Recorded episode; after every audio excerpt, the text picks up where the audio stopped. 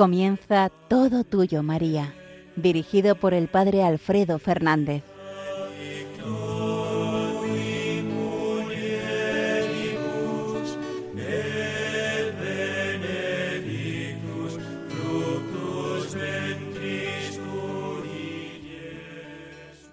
Muy buenos días, queridos amigos, queridos oyentes de Radio María.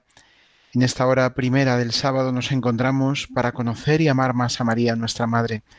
Todo tuyo, María. Queremos ser todos de María, para con ella ser todos del Señor. Os habla el Padre Alfredo Fernández desde la Alberca, en la Sierra de Francia, en Salamanca.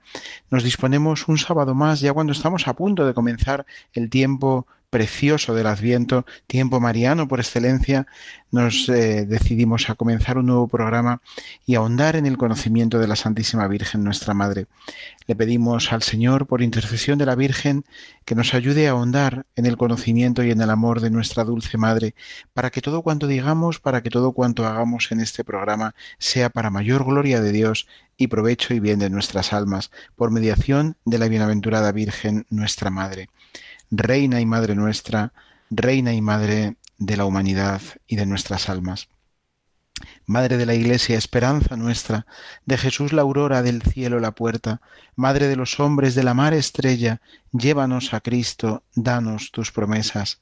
Eres Virgen Madre, la de gracia llena, del Señor esclava, del mundo la reina. Alza nuestros ojos hacia tu belleza, guía nuestros pasos hacia la vida eterna. Amén.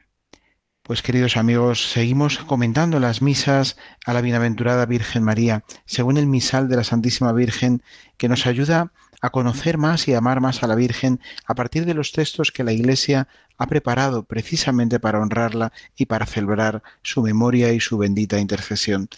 Como estamos ya a punto de comenzar el tiempo del Adviento, vamos a dar un salto y en lugar de seguir avanzando en las misas que nos corresponderían en el orden tal y como aparecen en el misal según comenzamos en el tiempo ordinario, vamos a adentrarnos ya en la primera de las misas que aparecen dentro de la relación de misas para el tiempo del Adviento. Las misas que aparecen para el tiempo del Adviento, posibles para celebrar en los sábados del tiempo de Adviento, son solamente tres. La primera de ellas es la Virgen María, estirpe escogida de Israel, la segunda lleva por título La Virgen María en la Anunciación del Señor y la tercera lleva por título Visitación de la Bienaventurada Virgen María. Comenzaremos a eh, estudiar, a rezar, eh, a repasar los textos que la Iglesia propone para la primera de estas misas, la Virgen María, estirpe escogida de Israel. En el tiempo del Adviento, la liturgia romana celebra la doble venida del Señor, una humilde cuando al cumplirse el tiempo, el Hijo de Dios, tomando de la Santísima Virgen su condición humana, vino al mundo para salvar a los hombres.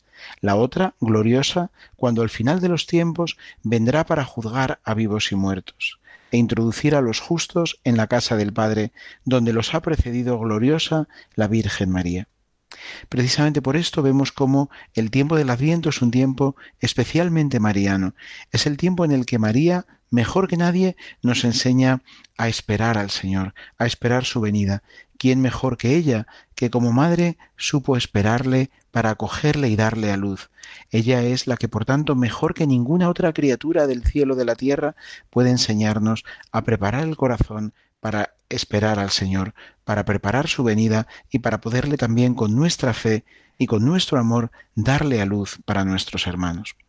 Bien, pues eh, adentrándonos ya, adelantándonos unas horitas a este tiempo del Adviento que estamos a punto de comenzar, nos decidimos ya a comentar esta primera misa, que como os digo lleva por título La Virgen María, estirpe escogida de Israel. En el tiempo del Adviento, como hemos eh, comentado ya, la liturgia romana celebra el designio de salvación por el que Dios misericordioso llamó a los patriarcas y los atrajo hacia sí con una alianza de amor estableció la ley por medio de Moisés, suscitó profetas y escogió a David, para que su descendencia, de su descendencia, naciera el Salvador del mundo. Los libros del Antiguo Testamento, así, al anunciar de antemano la venida de Cristo, van sacando a la luz progresivamente y cada vez con mayor claridad la figura de una mujer, madre del Redentor, a saber, la Virgen María, a quien la Iglesia proclama honor de Israel y excelsa hija de Sión.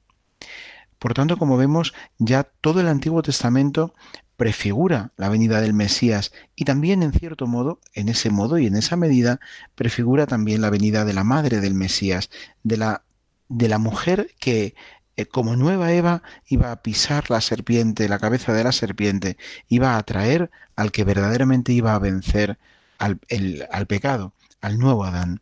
María, nueva Eva, madre del nuevo Adán todo el Antiguo Testamento leído a la luz de esta gran revelación que ya está anunciada en el protoevangelio, en el libro del Génesis, en el comienzo, en la creación misma, pues eh, todo el Antiguo Testamento es prefiguración de la Santísima Virgen que dará, que dará a luz al verdadero Dios, al Mesías esperado, al nuevo Adán.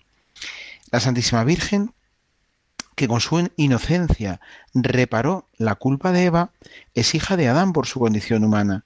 Ella que acogiendo con fe el anuncio del ángel, concibió en su seno virginal al Hijo de Dios, es descendiente de Abraham por la fe. Por su estirpe es la vara de Jesé, de la cual brotó la flor, Jesucristo nuestro Señor. Santa María, obedeciendo con sincero corazón la ley, y abrazando con toda el alma la voluntad de Dios, como enseña el Concilio Vaticano II, descuella entre los humildes y pobres del Señor, que de Él esperan confiadamente y reciben la salvación. Finalmente con ella, la excelsa hija de Sión, después de la larga espera de la promesa, se cumplen los tiempos y se inaugura la nueva economía, cuando el Hijo de Dios toma de ella la naturaleza humana para librar al hombre del pecado con los misterios de su carne. Todo este último texto que os he leído, este último párrafo, está tomado de la eh, Constitución Dogmática Lumen Gentium en el número 55. Constitución bien conocido de todos del Concilio Vaticano II. Esta misa de la Virgen María, estirpe escogida de Israel, recuerda y celebra este misterio de la divina misericordia y de la salvación.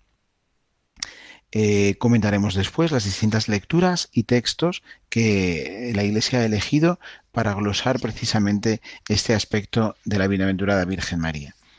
Comenzamos por la antífona de entrada.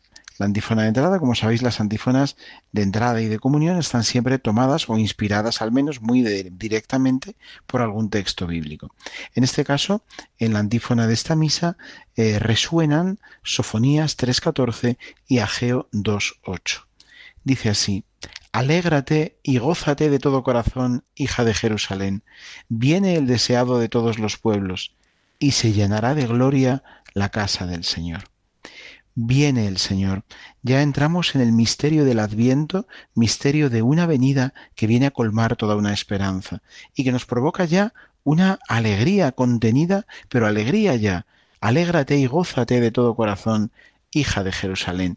Viene el deseado, el deseado de todos los pueblos, y llenará de gloria, se llenará de gloria la casa del Señor.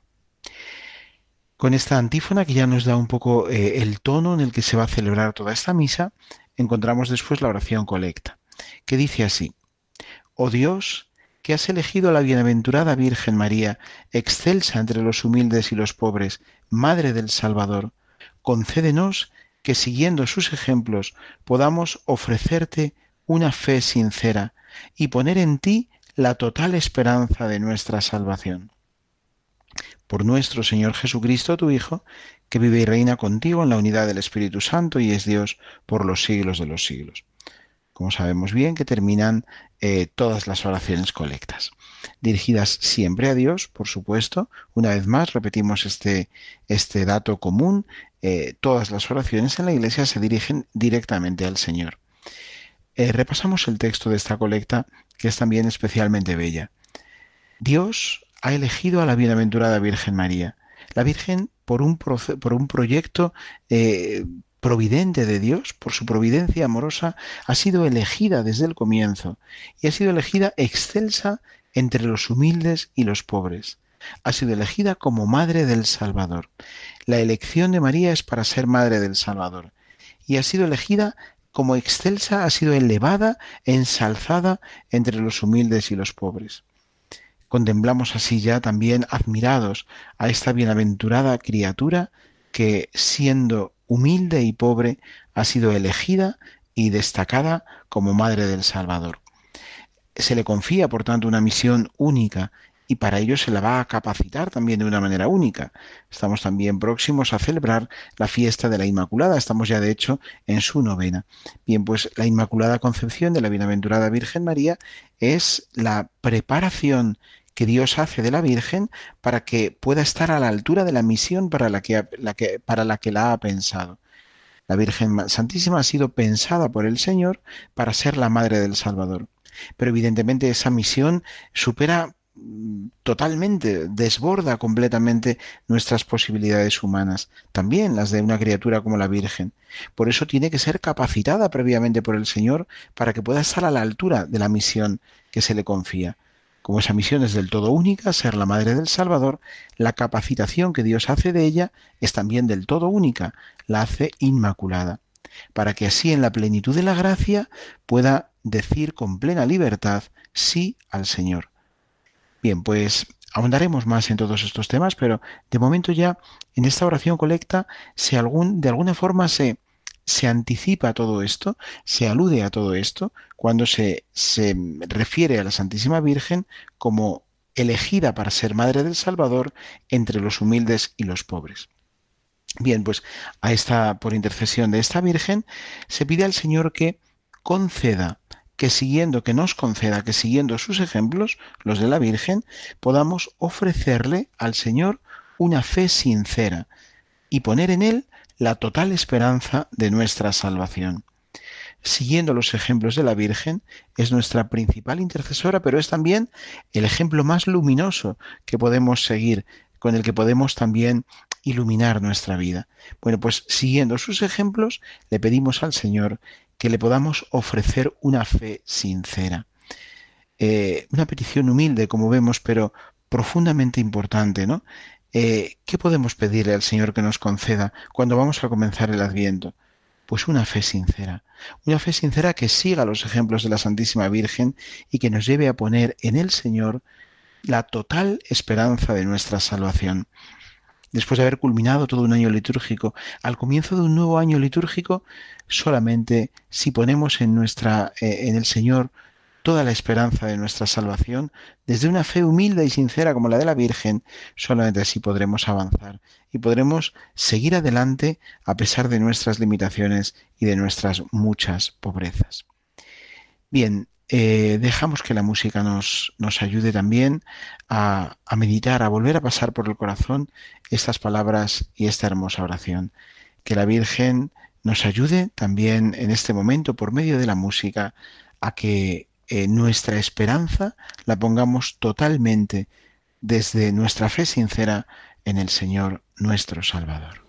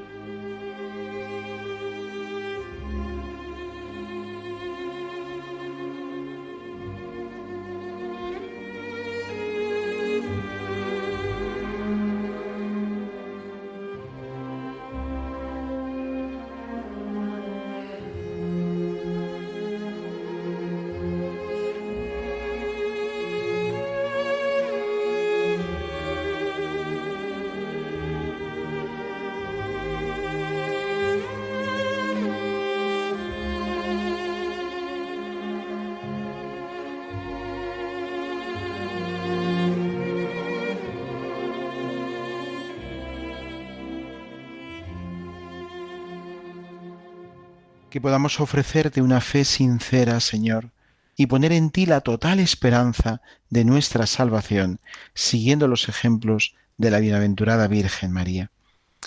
Estamos rezando con la primera de las oraciones colectas, hay dos, ahora hago la alusión a la segunda, que nos ofrece la misa primera del Adviento del misal de la Virgen María. La Virgen María, estirpe escogida de Israel. Seguimos en este programa Todo Tuyo María. Os habla el Padre Alfredo Fernández desde la alberca en la Sierra de Francia, en Salamanca. Estamos en Radio María, la radio de nuestra Madre. Seguimos comentando los textos de la Eucología de esta misa de Adviento, propia de Adviento, de este tiempo que estamos a punto, a punto ya de comenzar. La segunda de las posibles oraciones colectas, esta misa presenta dos oraciones colectas, la segunda de ellas dice así, Oh Dios, que has cumplido las promesas hechas a nuestros padres al elegir a la bienaventurada Virgen María, excelsa hija de Sión concédenos seguir los ejemplos de aquella que te agradó en su humildad y nos aprovechó en su obediencia. Y después la conclusión habitual de las oraciones colectas, dirigida a Dios en esa invocación final trinitaria. Bien, eh, fijaos también qué belleza esta oración colecta puesta, bueno, pues al mismo nivel para que podamos elegir entre, entre la anterior o esta, una de las dos. Oh Dios que has cumplido las promesas hechas a nuestros padres. Aquí hace una alusión directa a toda la historia de la salvación, una larga historia de promesas que el pueblo de Israel había ido recibiendo desde los comienzos, casi casi desde después de la creación. A través de su historia, el pueblo de Israel ha ido, experimentando que era el pueblo elegido por Dios, el pueblo destinatario de la gran promesa, la promesa del Mesías Salvador. Bien, pues la oración hace referencia a que el Señor ha cumplido ya las promesas hechas a nuestros padres, todas esas promesas esperadas y mantenidas durante siglos. El Padre ha cumplido, Dios ha cumplido esas promesas al elegir a la bienaventurada Virgen María, excelsa hija de Sión. Fijaos ya en esta elección de la Santísima Virgen están incoadas Está incoado el cumplimiento de las promesas, está iniciado el cumplimiento de las promesas. Es cierto, es evidente que quien cumple las promesas es Cristo, ¿no? Que el cumplimiento perfecto de las promesas de Dios es Jesucristo nuestro Salvador. Bien, pero en la elección de la bienaventurada Virgen María se ha incoado ya, se ha comenzado ya ese cumplimiento. El cumplimiento, por tanto, como toda la historia de la salvación, es un cumplimiento dinámico, porque Dios se adapta a nuestra eh, capacidad de comprender, se, se adapta a nuestro propio dinamismo también. Por eso el cumplimiento de las promesas de Dios es dinámico, porque nosotros vivimos en la historia. Bien, pues en la Virgen María, en la elección de la bienaventurada Virgen María, ha comenzado ya ese cumplimiento de todas las promesas hechas a nuestros padres. La Virgen María es así la excelsa hija de Sión. Por origen, eh, por, origen y linaje humano, es del pueblo de Sión, es hija de Sión. Bien, pues es eh, también por esta elección divina excelsa, excelsa hija de Sión. Bien, pues pedimos a Dios que nos conceda seguir los ejemplos de la Virgen, de aquella que tanto te agradó en su humildad y que nos aprovechó en su obediencia. Queremos seguir de nuevo los ejemplos de la Virgen, imitar a María Santísima y lo hacemos eh, siguiendo sus ejemplos, a ella que agradó eh, a Dios en su humildad y nos aprovechó a nosotros en su obediencia. Se resaltan, por tanto, estas dos virtudes que María, la Virgen María vive de manera excelsa. Eh, la humildad y la obediencia. Por medio de la humildad, la Virgen agrada a Dios. Por medio de la obediencia, nos aprovecha a nosotros. Es también, por tanto, una llamada velada esta oración a que también nosotros, precisamente que hemos pedido imitar los ejemplos de la Santísima Virgen, seguir los ejemplos de la Virgen, que nosotros también cuidemos y cultivemos de una manera eminente la humildad y la obediencia. La humildad para poder agradar a Dios, la obediencia para poder ser de provecho para nuestros hermanos. Bien, hermosísimas oraciones colectas, por tanto, que nos ofrece esta misa. Pero avanzamos un poquito más para no eh, estancarnos demasiado. Oración sobre las ofrendas, segunda de las grandes oraciones de, de esta misa de, bueno, de cualquier misa, evidentemente, pero también de, esta misa. Dice así el texto. Acepta, Señor, estas ofrendas y transfórmalas con tu poder en el sacramento de salvación, que puso fin a los sacrificios de la antigua alianza, y en el que ahora se ofrece el verdadero Cordero, nacido de la Virgen Inmaculada, tu Hijo Jesucristo, que vive y reina por los siglos. Bien, nos detenemos un poquito también en el texto de esta preciosa oración sobre las ofrendas. Acepta, Señor, estas ofrendas y transfórmalas con tu poder en el sacramento de salvación. ¿Qué pedimos siempre en la oración sobre las ofrendas? Que esas ofrendas siempre pobres, siempre mm, eh, limitadas, siempre condicionadas por nuestra fragilidad, que nosotros podemos ofrecer, lo que nosotros podemos ofrecer siempre es algo que, está infinitamente lejos de la grandeza y de la majestad de Dios, ¿no? Bueno, pues que esas ofrendas que nosotros ofrecemos, el Señor con su poder las transforme. ¿Las transforme para qué? Para hacerlas sacramento de salvación. Bien, pues eh, transfórmalas con tu poder en el sacramento de salvación. Es el sacramento que puso fin a los sacrificios de la antigua alianza y en el que ahora se ofrece el verdadero Cordero, eso sí, nacido de la Virgen Inmaculada, tu Hijo Jesucristo. Bien, pedimos por tanto en esta oración sobre las ofrendas que el Señor transforme con su poder nuestras pobres ofrendas para que sean sacramento de salvación. Ese sacramento que ya en el Nuevo Testamento ha puesto fin a los sacrificios de la antigua alianza, ha puesto fin a los sacrificios imperfectos del Antiguo Testamento y que ahora y sacramento, por tanto, en el que ahora se ofrece el verdadero Cordero. ¿Por qué el sacramento de la nueva alianza ha sustituido, ha puesto fin a todos los antiguos sacramentos? Porque los antiguos sacramentos eran figura del verdadero sacramento en el que quien se ofrece es Dios mismo. E, el mismo Cristo es sacerdote, víctima y altar. Bien, pues el sacrificio es perfecto porque la víctima es perfecta. El verdadero Cordero el que ha quitado los pecados del mundo. Y ese verdadero Cordero ha nacido de la Virgen Inmaculada. Por lo tanto, de nuevo, alusión, no podía ser de otra manera, a la Virgen Inmaculada que eh, nos ofrece, que nos entrega, que nos ha dado a luz al verdadero Cordero. Precisamente por ella podemos ofrecer a Cristo como sacramento y como sacramento de salvación que pone fin a los eh, sacrificios del Antiguo Testamento, de la antigua alianza. Bien, alusión por tanto también un poquito más eh, indirecta, pero también a la Santísima Virgen que como, como verdadera eh, oferente nos puede ofrecer, nos puede dar, nos ha dado de hecho a luz al Cordero Inmaculado, al verdadero Cordero que quita los pecados del mundo y que hace posible esta transformación que sucede en cada misa, ¿no? La transformación de nuestras pobres ofrendas, de los elementos que nosotros podemos aportar, el pan y el vino, en verdadero sacramento de salvación, en el cuerpo y en la sangre del Señor.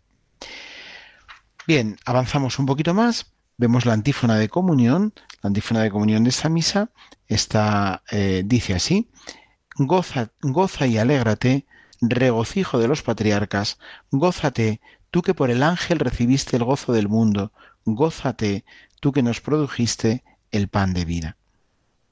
En esta ocasión es una de las pocas ocasiones en las que eh, pues la, antífona de comunión no tiene una referencia directa, no resuena de una manera más directa un texto bíblico detrás, pero evidentemente está inspirado, está inspirada esta antífona en, pasajes bíblicos. Es una llamada a que la Virgen se alegre y nosotros con ella, que se ella que se alegre que ha sido ya regocijo de los patriarcas desde los comienzos, fijaos de la historia de la salvación, la Virgen que se goce porque por el ángel ha recibido el gozo del mundo, el mayor gozo del mundo. Ella se, que se alegre porque nos ha producido el pan de vida, aquel que es el pan de vida y que sacia nuestra hambre y nuestra sed. Nos centramos, eh, quiero centrarme también ahora en la oración de después de la comunión, en la oración de poscomunión. La leo también, como habitualmente, y después la comentamos.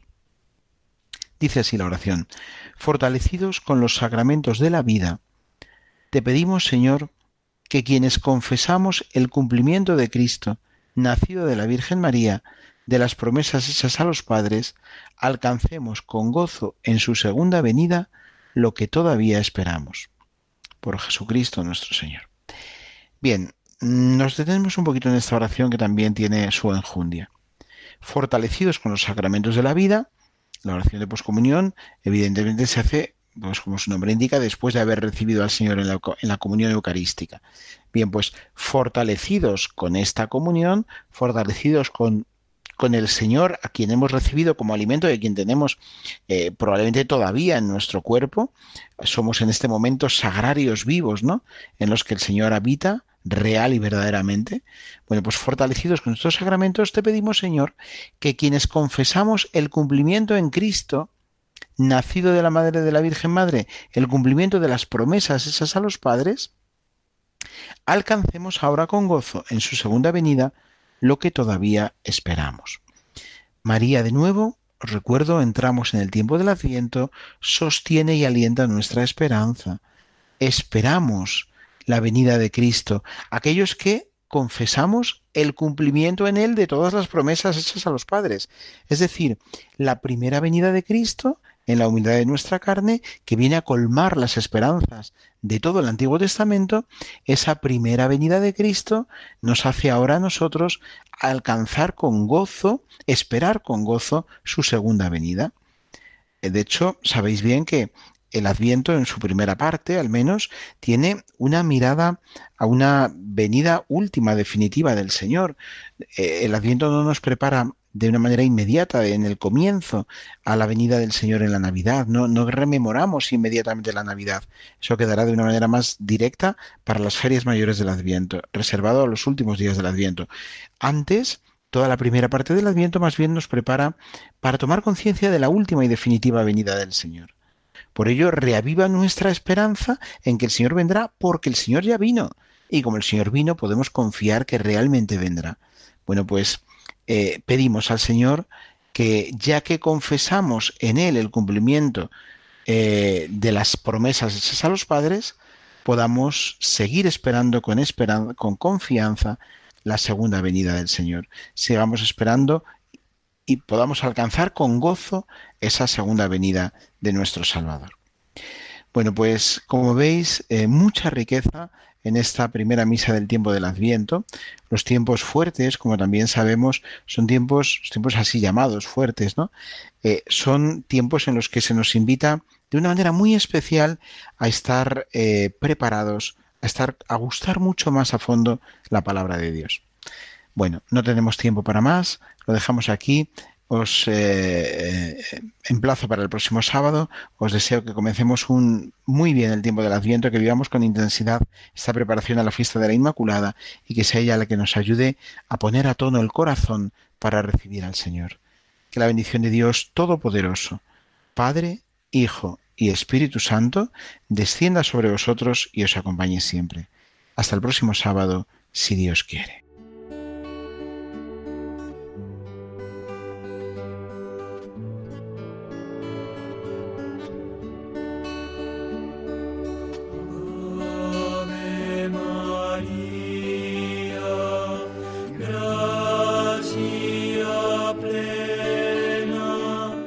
Han escuchado en Radio María Todo Tuyo, María, dirigido por el Padre Alfredo Fernández.